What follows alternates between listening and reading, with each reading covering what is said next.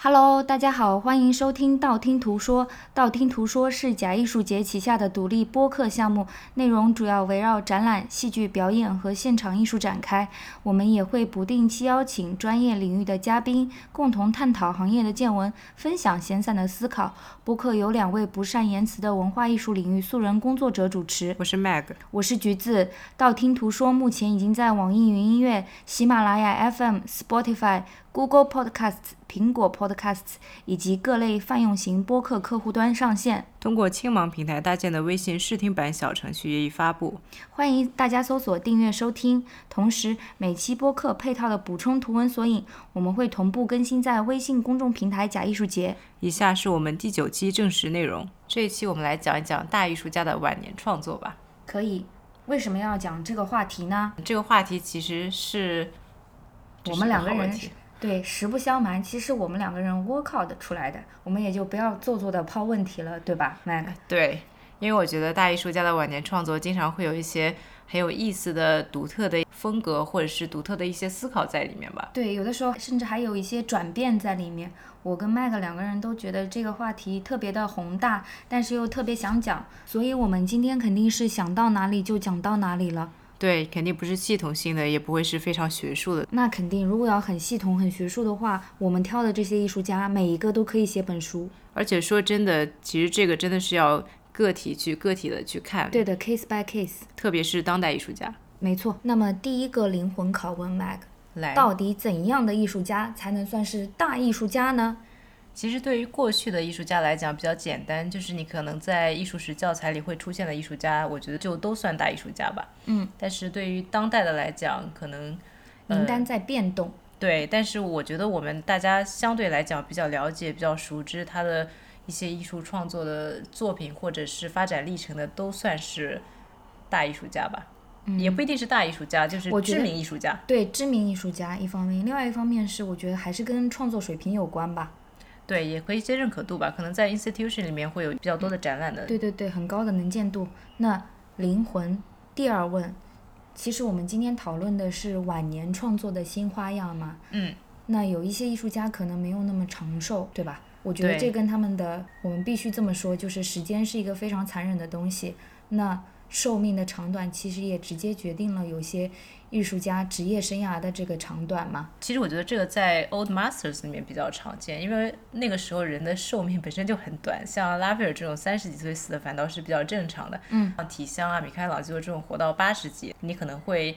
讲一讲说他的晚年创作，嗯，但是在当代的话，大家都活得比较久，对，生活水平提高了，对，虽然也有一些英年早逝的吧，有有有，不过我觉得我们也不需要定义的很明确，比如说是什么六十岁之后，或者是八十岁之后，我觉得更像是职业生涯晚期，对吧？因为有的艺术家他其实职业生涯开启的也比较晚，比如说我们之前提到的塞尚，他四十三岁才真的成名，那。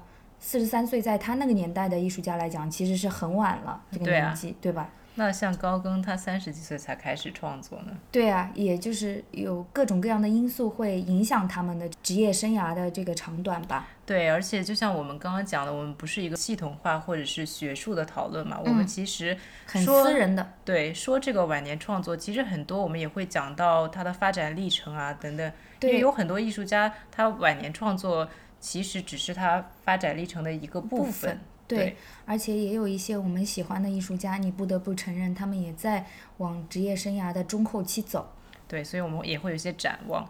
不过现在很多人都会讲说，其实五六十岁是你的壮年时期嘛。是的，是的，是一个职业生涯的中期。而且我觉得有的时候年龄不是界定一个艺术家发展的唯一标准吧。坐标有很多。对，举个例子讲，The Curico，他生于一八八八年，但是他作为 metaphysical artist，他对艺术史有最大贡献的艺术作品，基本上都创作在一九一零年到一九二零年中间。二三十岁的时候。对，之后的话，他的风格反倒是 insignificant 了，并且也没有什么变化。但是他非常的长寿，他活了九十岁，并且在持续不断的创作。但是这样的艺术家就不是本期播客想要讨论的重点对象了，对吧？那 Mag，我会有一个问题啊，就是艺术家的风格转型也好，风格转变也好，是衡量他们艺术生涯成功与否的必要坐标吗？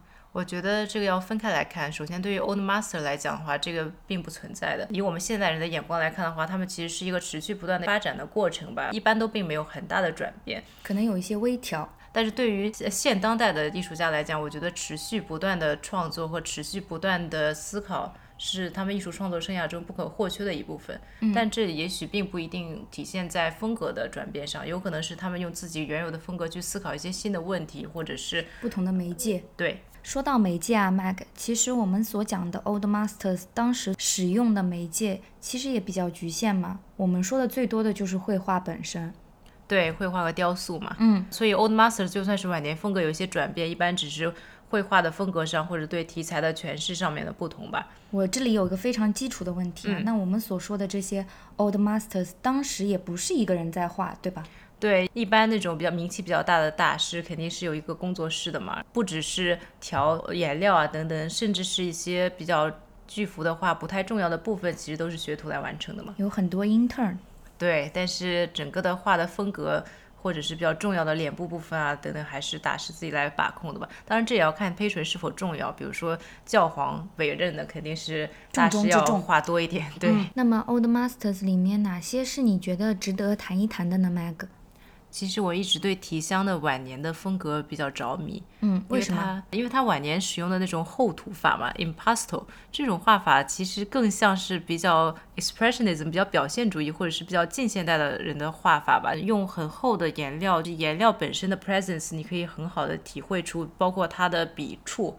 这种一般是近现代的画家，或者至少是在他晚几百年、两三百年的画家才会真的去注意或者真的去使用的吧。提香在自己的晚年，很多画都是这种风格，并且它的颜色非常的暗，非常的 monochrome，可能让你想到维拉斯开斯的画。后期鲁本斯啊、伦勃朗啊都有受他的影响，但是这个风格其实并没有别人或者去延续它，可能丁托列托在某种程度上学习了一点点，其实是一个非常独特的，只在他一个人身上发生的一种 development。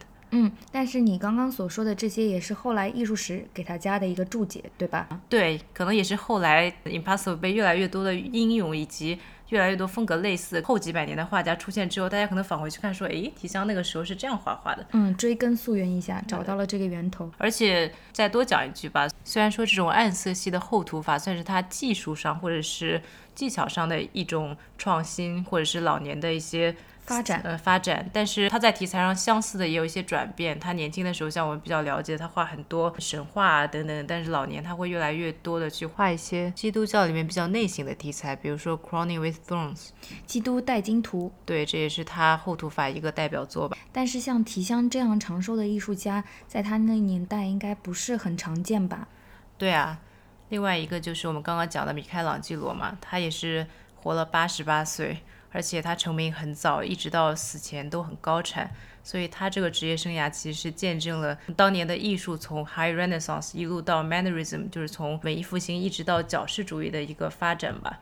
嗯，文艺复兴时期就是所有的作品都很完美、很和谐，构图非常的一丝不苟，对，稳定。到了矫饰主义，就是人都会转来转去，身形被拉长，可能为了炫技。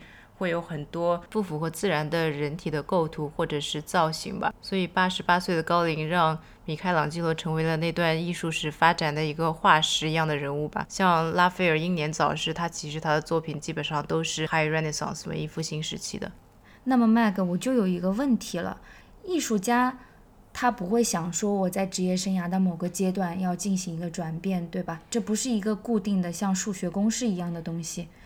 对啊，我觉得艺术家其实就是持续不断在创作嘛，嗯，不停的在思考，有的时候会找到一些新的灵感，可能就会有一个新的 face。对，而且这样的一种灵感，可能有的时候是受外部的社会环境啊条件的影响，有的时候可能是出于更私人的一个原因，对吧？对，这个真的是要个体例子个体看，尤其是对现当代艺术家来讲。比如说前一段非常火的一个展览就是马蒂斯的剪纸展嘛，因为马蒂斯作为一个非常重要的艺术家，非常重要的一个画家，他到了一九四零年代比较老年的时候，他的创作基本上全部是用剪纸来进行了。他的剪纸最早只是用作他找寻绘画构图的一种方式，他会剪出不同的形状，然后摆拼排列。但是后来他就越来越喜欢这个媒介，开始用剪纸进行创作。他会开始一点点的去探索剪纸作为一个触手可及的装饰元素，如何可以被用作一个探索颜色啊或者构图的工具吧，媒介。嗯，这跟马蒂斯之前的舞美经历其实也有点关系，尤其是一战之后，他当时有帮斯特拉文斯基的一个歌剧叫《夜莺之歌》设计过舞美。同时呢，也跟俄罗斯芭蕾舞团，当时欧洲的这个芭蕾天团有过密切的合作，在舞台美术这个方面，他其实是尝试了一些 cutouts，但是在当时可能还没有成系统的去进行这方面的创作。嗯，到了晚年，这就是他创作的一个重点了。最开始只是一些小的剪纸，后来就越来越大的规模，甚至有一个非常美丽的 Vance Chapel，完全是他用剪纸去装饰的。马蒂斯的 cutouts 其实也是服装设计师们争相 reference 的对象。我记得当年伊夫圣罗兰有一条非常著名的晚礼服，上面就用到了他的创作，真的是非常美丽的装饰元素。对，但是到了现代来说的话，马蒂斯好像就有点网红化了。我们甚至看到了有一些中国的墙纸商会做他这些 cutouts 的墙纸，不知道有没有拿到过授权。所以马蒂斯晚年的这个剪纸创作可以说是非常非常的成功了，算是艺术家晚年创作新花样的典范吧。对的，马蒂斯的成功也让我想到了我们非常熟悉的另外一位艺术家，就是大卫霍克尼。因为马蒂斯也就像你说的，Mag，他非常的雅俗共赏嘛。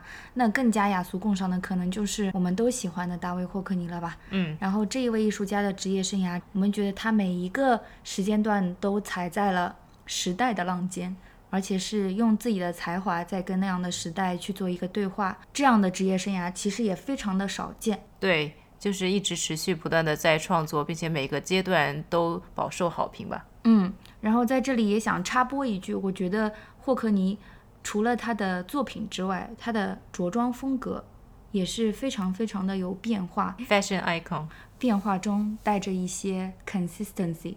说回作品，霍克尼晚年创作也找到了自己的新花样。对，就是 iPad。对，其实霍克尼从二零零八年开始就开始用苹果产品作画，当时还只有 iPhone，他每天都会用大拇指在 iPhone 上画一幅画，然后。发送给朋友，这个新的作画工具让霍克尼觉得非常有意思，因为他觉得，首先这是一个不同于纸和笔的创作工具，因为 iPhone 其实是一个屏幕嘛，但它这个屏幕对你的手指的热度啊等等是有敏感性的，对于常年拿画笔的霍克尼来说，这种画画的方式是完全不同的。另外就是这些画的传播方式。因为就算是你用板刻啊，或者是复印啊等等印刷方式，每幅作品出来也是有些许的不同。但是对霍克尼来讲，这种电子的传播方式可以到 pixel 的精确，就是你发给一百个人、两百个人，它都是一模一样的。所以对于霍克尼来讲，这是一个非常能代表现代社会的传播途径的一种方式吧。是的，我看过他一些采访，他在采访中有说过，后来 iPad 的那个绘画工具其实也一直在与时俱进嘛。他就慢慢的发现那个画笔可以变粗变细啦，然后颜色的精确度也让他觉得非常非常的惊艳。他很认可苹果这些 gadgets 捕捉光的能力，嗯，而且从 iPhone 开始，它只是用拇指画嘛，到了 iPad，就像你讲的这些工具有进步，它开始用多个手指来画，画面也变得更大了一些。现在有 iPencil 了。不知道我们的老艺术家有没有在更勤奋的创作？还有一点非常值得一提啊，因为他这些 iPad 绘画的主题其实大多都是他家乡约克郡的风光，这跟他早年的一些创作其实有一个呼应在。那我们可以看到，艺术家进入晚年了以后，使用呃属于这个时代的创作工具在进行创作，跟他早年在画布上作画其实是有很大的一个差别，但是风景还是那样的风景嘛。对，其实霍克尼对新的科技一直是很感兴趣的，一直尝试把新科技融入到他的艺术创作中。对他来讲，iPad 其实是有它的优点，也有它的一些局限性，这都是用 iPad 创作的乐趣所在吧。比如说，他曾经举例子，用传统的方式去作画的话，比如说用水粉，你不可能把很多的颜料涂在一起，因为它总是有一个承受度嘛。用 iPad 虽然你呃没有了纸的一些质感，但是你可以用很明亮的黄色和很明亮的蓝色，把它一层涂在一层上面，产生的这种效果是传统的纸和笔所无法达到的。以及另一个非常重要的功能就是。iPad 可以追溯你画画的笔记，但霍克尼从来没有说看自己的画画的笔记从一而终嘛。但是他在 iPad 上做了一幅画之后，他就可以把它回放，就像一个动作的画派一样。是的。对，所以说他在展览的时候也会把他那些动态的动态的图摆在一起，然后非常的壮观。是的。其实 iPhone 和 iPad 也不是霍克尼第一次使用新的技术来创作了。之前在九十年代的时候，他都尝试用 fax 就是传真机来创作。麦克，你讲的这些就让我想到了他职业生涯更早期。其实霍克尼一直在不断的探索这个透视的方法嘛。他其实在他职业生涯的中期，有帮巴黎的 Vogue 做过一个四十一胚的 editorial。我是在他那个 foundation 的网站上看到了整个 editorial 的全貌，非常非常的惊人。霍克尼花了好几个月的时间积累素材，然后用不同的摄影作品、绘画作品，一方面是描绘自己跟这个时尚的关系，另外一方面更多的是呈现自己的一个视角吧。他对杂志的一个迷恋其实也是持续至今。他帮《纽约客》经常画封面，是这个新闻媒体封面里面常常出现的这种大人物了。是个跨界的大艺术家，对，好手，这也让我想到了瓦格纳之前说的整体艺术嘛。其实，在我看来，霍克尼是我们这个时代为数不多的整体艺术家了，因为他其实在舞美方面的造诣也是相当相当高超的。诶，其实很多艺术家都会去做一些舞美。但是成功的不是很多。之前那个夏加尔也做了很多嘛。对他那个时代，就是说比霍克尼再早一代的艺术家，在这个方面的训练是非常非常完善的。但是他这一辈的话，就水平比较参差了。比方说有个趣闻，跟他年龄相仿的里希特，当年也想去当地的剧院里面做舞美的实习，但是工作了六个月之后没有被录用。才华在别的地方。讲到霍克尼麦克，我还想到其实他在绘画方面也是。在晚年有一些进步的，比如说他之前在 Royal Academy 做过一个新的展览，叫 Eighty Two Portraits and One Still Life。什么意思呢？他画完了他的家乡约克郡之后，他又回到了 L A，然后在那段时间里面，他又重新回归了绘画。他邀请他亲密的好友到他的工作室，等于说坐在那儿三天。他在三天的时间内完成一幅肖像画，就这样他完成了八十二幅，还有一个静物，然后就组成了一个展览。在展览的里面，我们能看到这些延续性。那风格还是非常非常明艳啊，用色上面，在这一组的作品里，我们可以看到 Larry Gagosian 啊，霍克尼在 Royal Academy 的策展人啊，等等等等，视角非常的亲密，但连起来看又有一种连贯性，但跟他早期的作品又有非常明显的差异。霍克尼其实一直对肖像画非常感兴趣，而且一直对肖像画和它周围的空间有着不停的探索。嗯，那麦克，你看过他的 Retro Perspective 对吧？呃，对，我是二零一八年初在纽约的大都会看的那个展览，其实也是比较完整，从他最早期二十二三岁学生时代的一些探索，一直到他最晚期就是一面墙的 iPad Art。他早期其实可以看出一个很明显的脉络，就是他也是。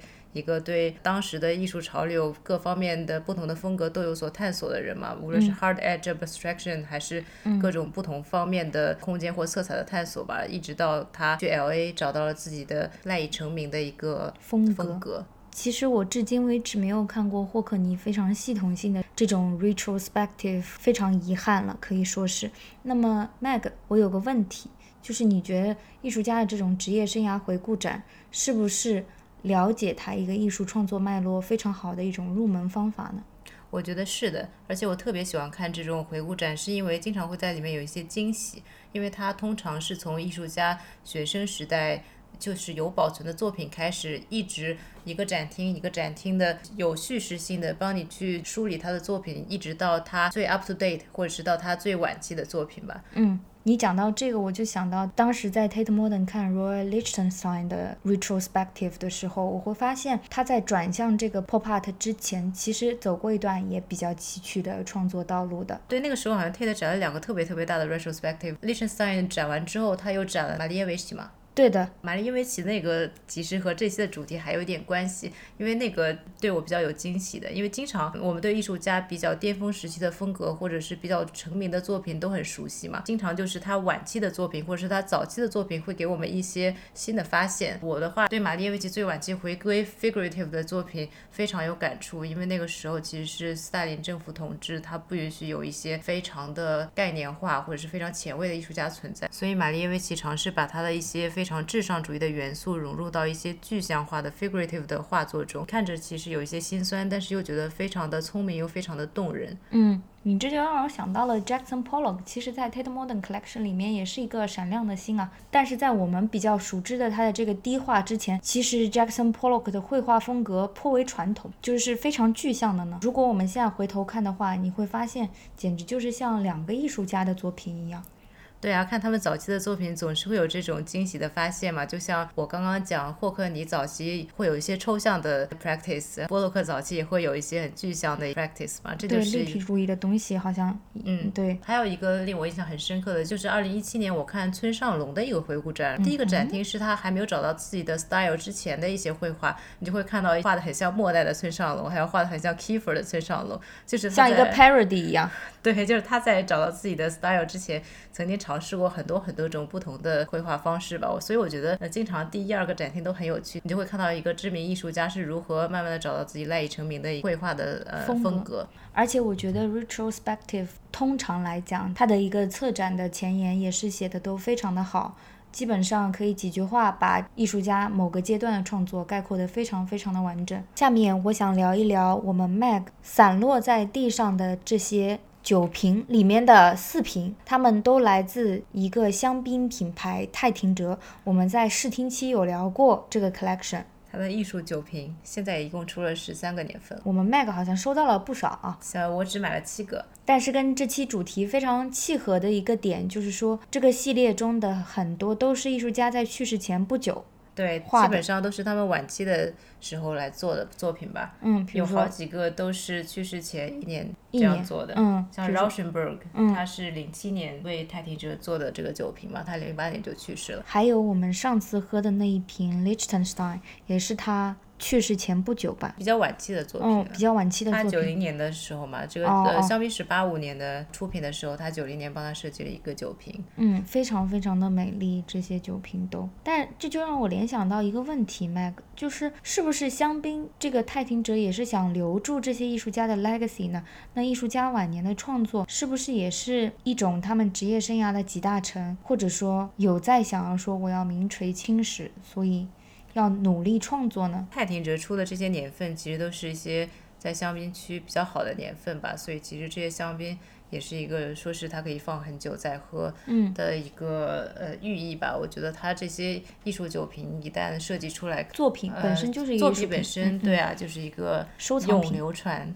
对对对，我觉得也可能跟他们老板的品味有关，他可能跟他家庭也有关。他可能比较喜欢找已经是有自己成熟的创作风格、进入创作生涯晚期的艺术家吧。所以是不是也是你喝完这些酒瓶不会把这些空瓶扔掉的原因？对，而且我特别觉得他们设计的瓶盖特别好看。嗯。因为每个瓶盖都是不一样的嘛，争取集齐十三个，但很难收了吧？这些酒到现在为止，还好还好，可能最早的几瓶七几年的八十年代设计酒标的几瓶会稍微难找一点吧，但还好，比他们的艺术品要好找好收藏是吧？嗯，对啊，而且因为他找的很多是老艺术家嘛，有的时候他找艺术家酒瓶设计好，等到这个酒瓶几年后推出来的时候，艺术家其实已经去世了，或者是就在他们去世的前夕吧。就比如说你最喜欢的那瓶银色的，银色的，对那个 Hans Harten 设计的，非常非常的飘逸，非常有 energy 的一个图案吧，跟我们的话筒颜色一样。那瓶酒是一九八九年上市的嘛，那个时候刚好是 Harten 生命中的最后一年，但他设计这个酒瓶其实是三年前帮助泰廷哲设计的。Harten 这个人他的创作的晚期也是一个非常值得大书特书的，因为在他八十五岁那年，就是在他去世的那一年，他创作了三百六十幅作品。是不是也有这样的一种迷信，就是说在生命的暮年有一种天鹅的挽歌的感觉，Last Swan Song。对啊，其实他那个时候是刚刚经历过一场中风，然后在中风中慢慢的恢复，他的行动能力很受限制。他坐在轮椅里面，用一些喷雾去画他的画，而且画的都是很大幅。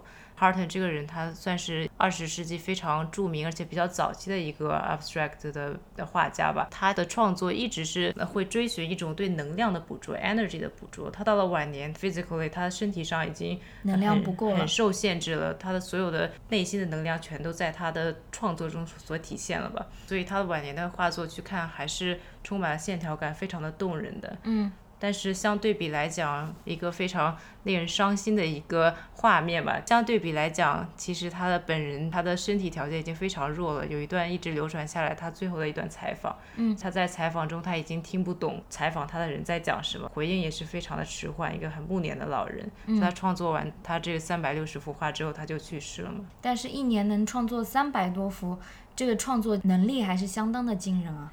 对，其实如果反观 Harton 他一生的经历的话，他的创作能量一直是很惊人的，而且他的作画速度一直是非常的快的。嗯，这个其实是一直延续到他八十多岁生命的最末端。其实听力和视力方面的一个退化，也是艺术家在晚年必须要面对的这样的一种身体条件上的限制。但怎么说呢？这种限制有的时候也会为艺术家带来新的创作可能性。比如说，又回到霍克尼，他现在听力是非常差，他要带着助听器的。但是他拿下助听器，世界就变得很安静，所以就可以更集中精力的去研究画作嘛。对，就是画画速度也就变快了，说不定，只是一种猜测啊。因为他也是个创作能量非常惊人的老头子嘛，也有很多人说莫奈晚期的一些非常非常的 loosely painted 的睡脸啊，也是和他的视力的一些退化有关系吧。说到这个，非常想推荐一个很喜欢的电影，叫《雷诺阿》，它是二零一二年的一个片子。这个片子其实拍的是著名画家雷诺阿晚年的一段时光，已经是一战的时候了，他非常的年迈。里面有很多画面就是在讲雷诺阿是如何在身体饱受病痛的折磨的情况下。依旧坚持作画的，他的描绘我觉得非常的形象。因为作为一个很大的画家，他其实他自己是非常非常有自己的 vision 的，但是他的身体非常受限制。我觉得这个片子非常好的捕捉了一个年迈艺术家如何尝试去，嗯，把自己。脑子中所想要表现的东西，通过助手的帮助和自己很弱的身躯去表达出来吧。我觉得他是一个对年迈画家创作的一个非常好的一个描绘，因为他是一个法国著名的老演员来演的嘛，Michel b o u q u e 他捕捉的非常非常的好。其实你说到这个，我就想到了一个跟本期话题可能没有那么大联系，但是可能我们也能讨论一下的一个话题，就是说这个社会其实对老年人的关注整体来讲是非常弱的。但是在艺术行业，对于老艺术家的关注其实是非常旺盛的。一方面，可能也是因为功成名就的艺术家在商业方面的表现依旧非常的强劲；另外一方面，可能他们在晚年的创作真的可以为后世留下一些东西吧。对，我觉得尤其是现在越来越多的大家非常的崇尚说有才华的艺术家，他到了晚年会有一些新的灵感啊，或者是他会把他创作巅峰的时期的一些东西融合起来，来呈现一个非常怎么说难以企及的高度吧，甚至会有一些被神化的感觉。可能性在啊，对。但是过度的神化一个艺术家其实也是不太可取的。不过我就又想到了一个问题，Mag，就是那艺术家的职业生涯。就是从一个普普通通的艺术学生，可能学艺术的爱好者，或者说拥有一些艺术创作技能的人，到成为一个大艺术家这样的道路，其实是不容易的，对吧？对，我觉得它其实是有一个。变化的，因为在最开始的时候，比如说大家开始注重艺术家，文艺复兴时期开始，这是一条非常 singular 的一条路，就是说你所有人都是从学学徒开始，你无论是你是拉斐尔还是米开朗基罗，你先要调颜料，然后打杂等等。如果你很有天赋的话，你可能会进阶的很快，慢慢的你变成一个大师，最后他们会觉得你是一个 creative decline，其实是。会创作下降是这样一个弧线，所有人基本上经历的都是一样的嘛。嗯，但当代艺术就不太一样了。对，我觉得其实到了现代艺术，其实就不太一样了。其实从 Impressionism 就不太一样了，因为之前你还是 Academy 嘛，Academy 毕竟你要画工非常好，你要会去画裸体。像女性为什么那个时候会比较的难以进入主流，是因为你不能去 Academy 去画裸体。你就算是爸爸妈妈很有钱，给你找一个非常著名的美术教师，就算他是科罗，你也只能画画水彩画或者水粉画。所以说一直其实。女性很难去画油画嘛？历史上那几个非常少的女性艺术家也也各种的被去拿来细说啊等等，因为真的很难出现。所以说其实还是一条很 single 的道路。但从 Impressionism 开始，颜料你也可以自己调了，画画也不一定是说从素描从最基础的开始，你其实可以有不同的方式去表达你内心想表达的想法。艺术的路慢慢的就变得多元化起来了。我觉得现在的话，当代艺术家也不可能像霍克尼这样的 working class 出身，一路这么平步青云了，对吧？虽然他是从专业的艺术学校，先在家乡 Bradford 学了艺术，然后后来又去了伦敦。嗯，这样一步一步走进来，但是我现在的一个感受是，艺术家的成名之路变得更加的狭窄，他好像有一套固定的这种非常精英化的培训模式。对，这就是我觉得到了现在，其实又有点像变回原来了，就像一个轮回，一个轮回。对你可能艺术家要成名，首先你要去读个 BFA，然后读个 MFA，MFA 的时候可能会有一些当地的画廊过来看你，如果你很有天赋的话，可能会被签下来，然后慢慢的从小画廊、中画廊、Blue Chip，然后 Institution 办个展，嗯，然后慢慢的 critical acclaim，然后慢慢的在拍卖市场怎么样，又变得越来越 singular 了，其实。是啊，我就觉得成名之路非常的单一，但是在这样的道路上，竞争对象又非常的多。对，但其实还是有很多走了非常的顺畅，比如说霍克尼，比如说 YBA 那些。哦，对，讲到 YBA，其实我们可以提一提啊，他们的名字叫 Young British Artists，但其实他们现在已经不再年轻了。我觉得其中的大部分其实已经走到了职业生涯的中期往后了，所以我们要不要回顾一下他们现在的创作？很难以偏概全，我们。我们可以漫谈一下。其实刚开始锋芒毕露的肯定是 Damien Hirst 嘛。那现在他在商业方面的表现依旧是非常非常强劲。但是我的个人感受是，他最近变得非常的慵懒，而且可能生活方式因为自己的成功。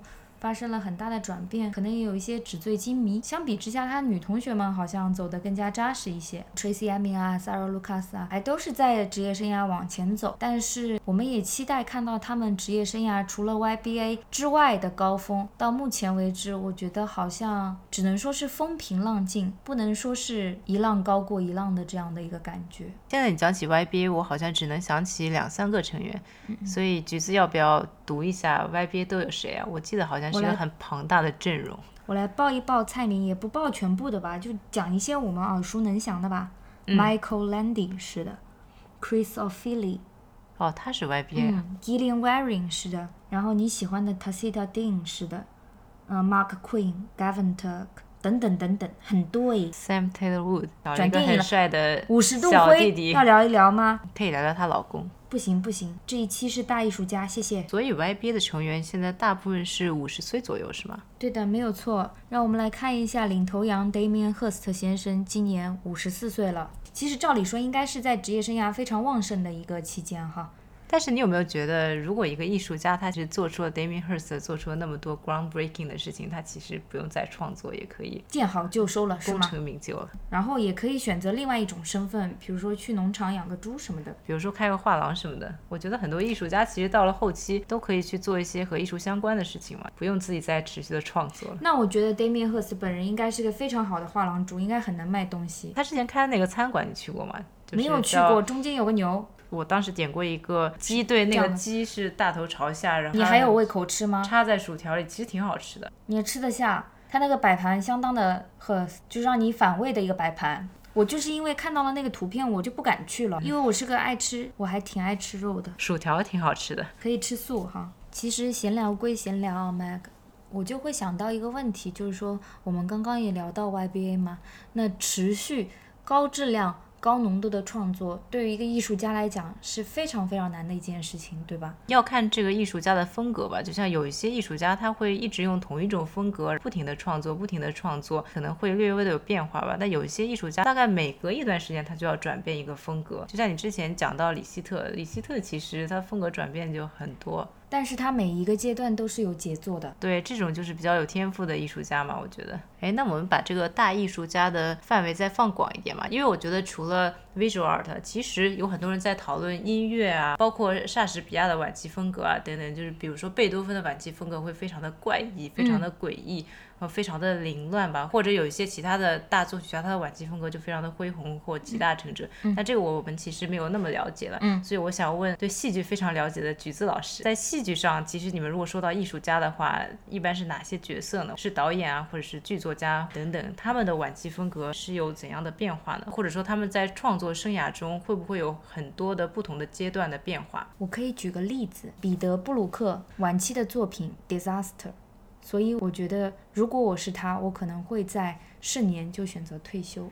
但是戏剧跟 visual arts 不一样，戏剧其实在我看来是个 teamwork，所以它 celebrate 的更加是一个 final 的一个 production。那个 production，你即使每一个环节都有大师，可能最后拼凑出来的是一个很烂的作品，也有可能。这个的概率是非常非常高的，而且。风格固定的导演往往不可能持续产生很好的作品。比如说，我们两个人也看过罗密欧·卡斯特鲁奇的作品。其实我们看的那一个是他在他口碑非常好的作品。我对于他的创作一直是打一个问号的。但是有很多人显然很欣赏他的风格，在我看来，他是一个非常投机的剧场创作者。他有很深的 visual arts 的 background，而且对宗教里面的意象，尤其是艺术史上的这些潮流，应该是如数家珍。但是在我看来，他在剧场里面的实践过于懒散，或者说过于统一吧。所以说，其实对你来讲，他的风格没有任何变化，他从一而终都是在做同一个东西。嗯，有一些微小的调整，但对我来讲不是很感冒。对这种东西，当然这也是一个个人的选择。另外一个非常典型的例子就是 Robert Wilson，你可以看他的舞美，可以说他近十年来的创作在舞美上毫无进步，除了在技术的运用上，在人员的调配上，可能能力又加强了一些。些人多了一些，技术又先进了一些，但是这种美学其实你可以说它很连贯。如果你很积极的来看，当然你也可以很 critical 的说这个东西是不是你这辈子就只盯着这样的一种美学就坚持下去了。在我看来的话。变化对于剧场创作者是非常非常重要的，但是这个变化是很难很难去达到的。所以你有没有一些和他们相反的例子？哪一个你欣赏的剧场创作者，或者是 theater maker 吧？因为你之前经常用这个词嘛。嗯。他们的职业生涯是很有发展，并且在持续不断的变化，或者是他们到了晚年还会有一些和早期不太一样的一些创作方向的。我不关注晚年的艺术家。我关注的这些基本上都还相对而言比较年轻，有一些在职业生涯中期。其实我很喜欢 Dimitris Papaouanou。那你觉得他的中期和他早期的创作是会有一些什么发展呢？是会风格上有一些不同的变化吗？还是是把之前他想要表达的东西会用更娴熟的方式，或者是更 sophisticated 的方式去表达出来呢？我觉得技巧上肯定是越来越娴熟，但是我喜欢 Dimitris 是因为他让我想到了这样比其实不太公平对双方。他其实让我想到了蔡国强。因为他也有做过雅典奥运会开幕式的 creative director，那我们的蔡国强先生也是帮北京放过好多场烟火。我觉得他们在接这样的行活的时候，也有自己的一个个性在里面，这就已经非常非常的难得。其次是我觉得 Dimitris，你看他早期的作品，非常的不成熟，非常的 raw，但是他很勇敢，很愿意去进行各种 physical 和视觉上面的一些尝试。那他自己也是个视觉艺术背景出身，他是个画画的。所以他把舞台当成是他的一个画布，那这样的一种立场，其实，在欧陆剧场现在慢慢年轻一代的艺术家里面是，尤其是 theater maker 里面是慢慢蔓延开来的一股风潮。这跟卡斯特鲁奇的这个路线完全是不同的，是哪方面的不同呢？我这么做个比喻吧，希望大家不要 听众不要听得太入迷，就是听听就好了。我的一个感受就是，卡斯特鲁奇是一个艺术史非常好的学生，但是是个掉书袋的书呆子。那么 Demetrius 的话，就是一个活学活用的好学生了，是这样的一种感受。所以你在他的作品里是看得到这种智慧的闪光的。嗯。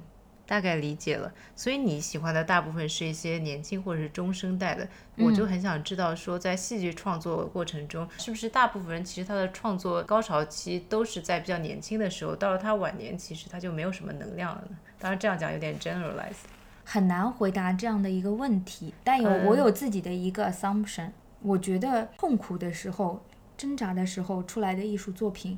永远是最诚实，或者说，在他还没有被名誉这件事情困扰的时候出来的创作是最忠于自我的。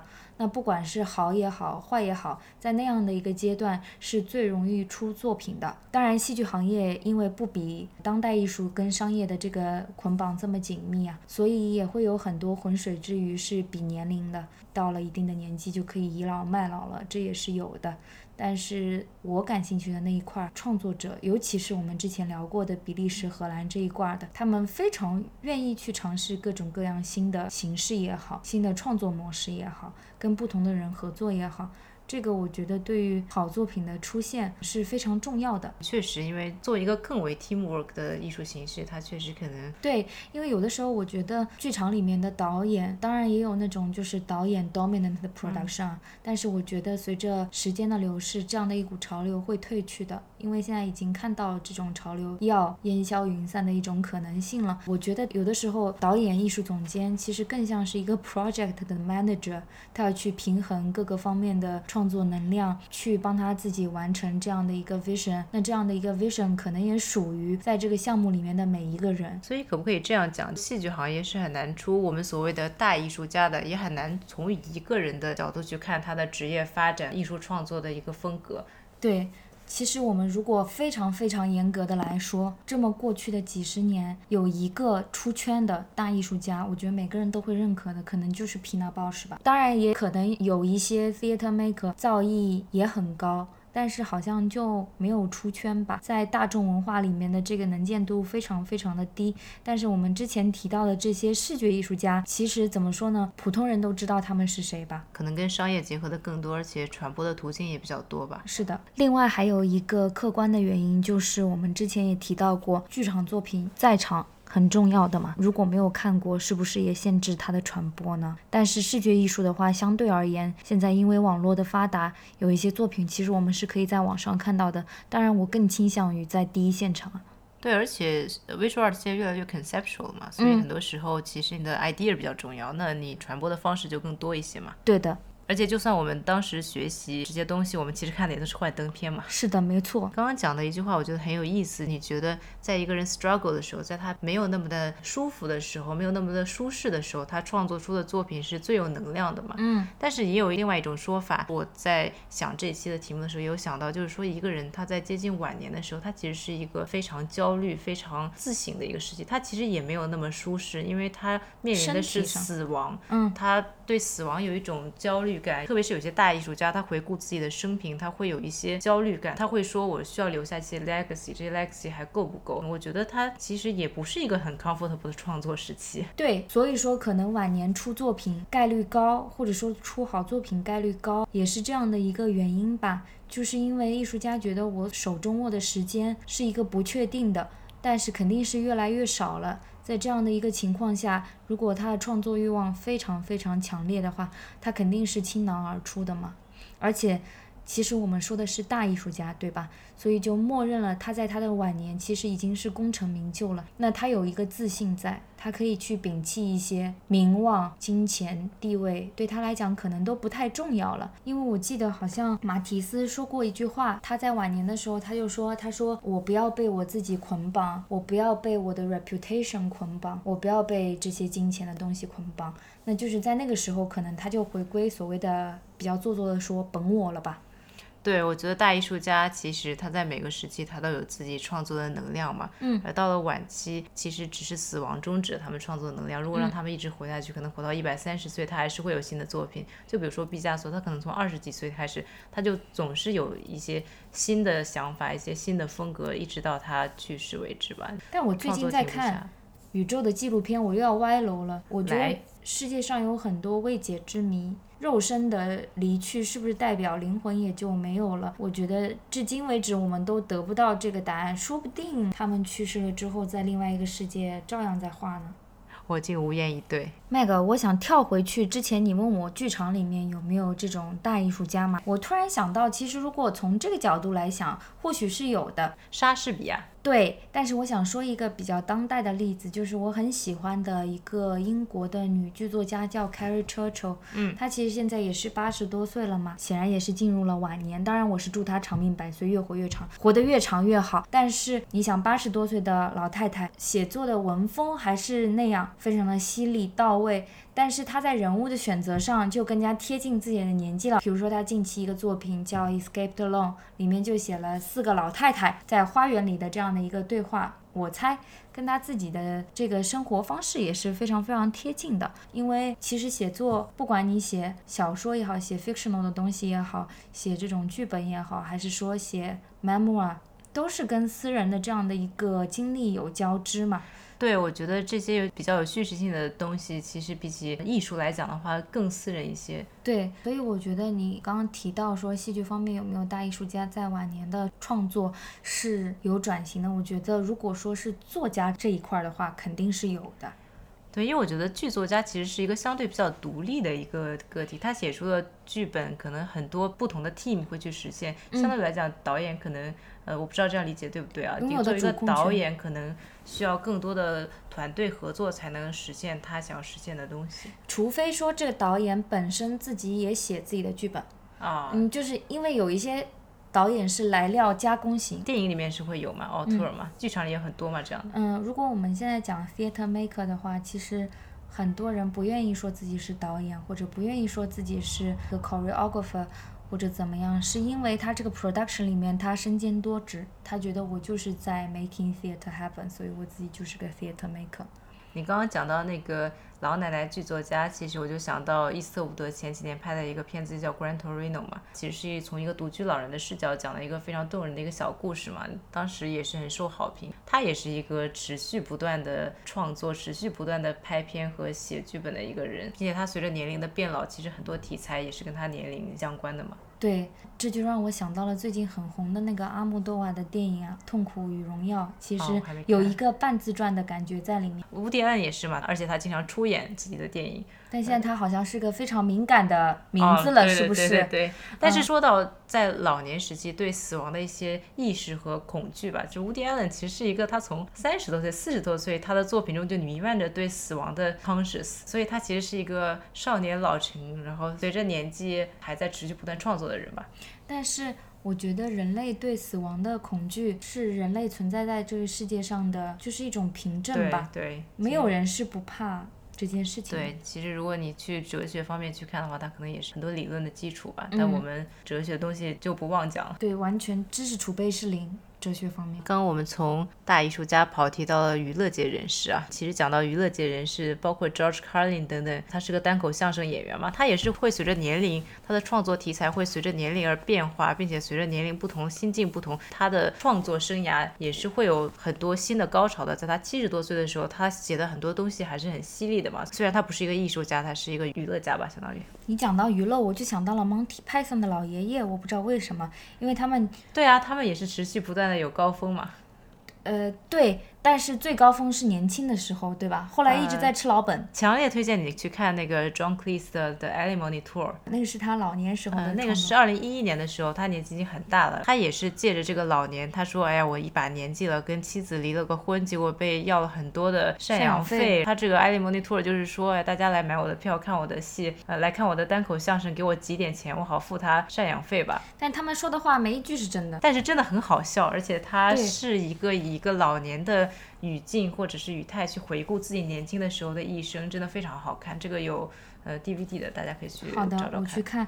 但是在我看来，因为盲目喜爱他们嘛，所以就是他们在我心中老早是大艺术家了。这个不用说，我他每一次这个老爷爷们一起出现也好，单个出现也好，哪怕是去上一个美国的没什么营养的脱口秀，我都觉得啊，我要看。这对我来说是个作品。呃，是个作品啊，苏格拉底踢足球嘛。裁判是孔子。这一期我们录的也是相当相当的松散，刚开始十分紧凑，怎么就聊到了 Monty Python 呢？也是不知道为什么。接下来让我们 Meg 力挽狂澜，把这个话题再拉回来一些。让我努力的想一个大艺术家。我们来讲讲 William 的 Kooning 吧。好的。他绝对算是一个非常大的艺术家了。那是的。他到了晚期八十年代的时候，他的风格忽然发生了一个很大的转变。他年轻的时候的作品大家都很熟悉嘛，比如说《Woman One》，你可以看到它有非常多的 energy 在里面，就是我们之前讲的提香用的那种 impasto，也可以这样形容它。你可以看到它用不同的刀刮颜料的痕迹，以及它的笔触，各种能量都在这个画布上体现了吧。它到了晚年，它也是 abstraction，但它会非常的 lyrical，非常的有线条感，有诗意。它的画作的表面都很的光滑。颜色等等也都是很温和、很晚风轻柔的感觉。就很多人会觉得他到了晚年为什么会变成这样子？大艺术家到了晚年，首先他会考虑到死亡的问题，但他其实也会考虑到自己的 legacy，考虑到自己之前的作品会不会在未来留下一个痕迹，或者是能不能经受住时间的考验吧。有人就猜测说，德库涅那个时候刚刚经历过戒酒啊等等，会想说我是不是要做一些能经受住时间考验的作品？也许这就是他的答案吧。但其实他所有的。作品基本上也都重要作品也都经得起时间考验的，因为连起来看这个职业生涯才完整嘛。对，而且他早期的作品肯定是他最重要的作品了。他晚期作品之前是被大家说只是一个 footnote，但是现在也会被拍出很高的价钱，因为特别是在最近这些年、最近这几个 decade 吧，大家越来越关注大艺术家的晚年作品了嘛。是不是跟商业也有关系呢？可能有一些买家他欣赏这个艺术家，但是他无法拥有他那些重要的作品。对，我觉得也许吧，也有这样的一个可能性在啊。我觉得对大艺术家来讲，你拥有一幅他的 sketch，你拥有一幅他的 watercolor，其实就很开心了。那我拥有一个霍克尼的 print，我也觉得很开心。我拥有一个 Lichtenstein 的酒瓶，我就很开心了。也不是他的酒瓶，是个 reproduction。那已经拥有了。那我喝过他的酒，我也很开心。也不是他酿的。说到这个晚年回归的问题，其实像德库尼那种情况，我觉得对雷诺阿来讲，他的晚年也多多少少发生一些这个情况。因为他的晚年的话，他画的画越来越像学院派靠拢，非常 classical。我觉得也可能是跟他晚年的一些，嗯，因为老了会怀旧呀，有可能吧。那 Mag，我有一个问题，最后一个问题，本期节目的。你会觉得大艺术家的晚年像是一场烟火，还是像是一个总结大会呢？我觉得这个问题的答案还是像之前说的一样，是 case by case 的。因为我觉得对有些艺术家来说，死亡只是一个对他们艺术创作的终结而已。但是也有天体物理学家可能会告诉你，死亡只是另一种开始。所以我们今天就录到这里吧。下面是 After Dark。After Dark。真的很 dark，吓死人了！这一期我们录了些什么呀？但老去这件事情，其实我们两个人也没什么经验嘛，所以谈起来难免有些没啥把握。为什么选了这个题目？我们在开始就讲过了，这个题目每一个艺术家都能写本书。后来我们发散出来的每一个角度，肯定也都可以写本书，甚至是十本书，所以就当是闲扯吧。本期真的非常非常非常非常十分的闲聊，我们的麦格应该花了很多的时间在剪辑这件事情上，但是呢，为了避免非议，我们想要大声朗诵一下之前我们得到的一条中国区差评。这位匿名的网友说。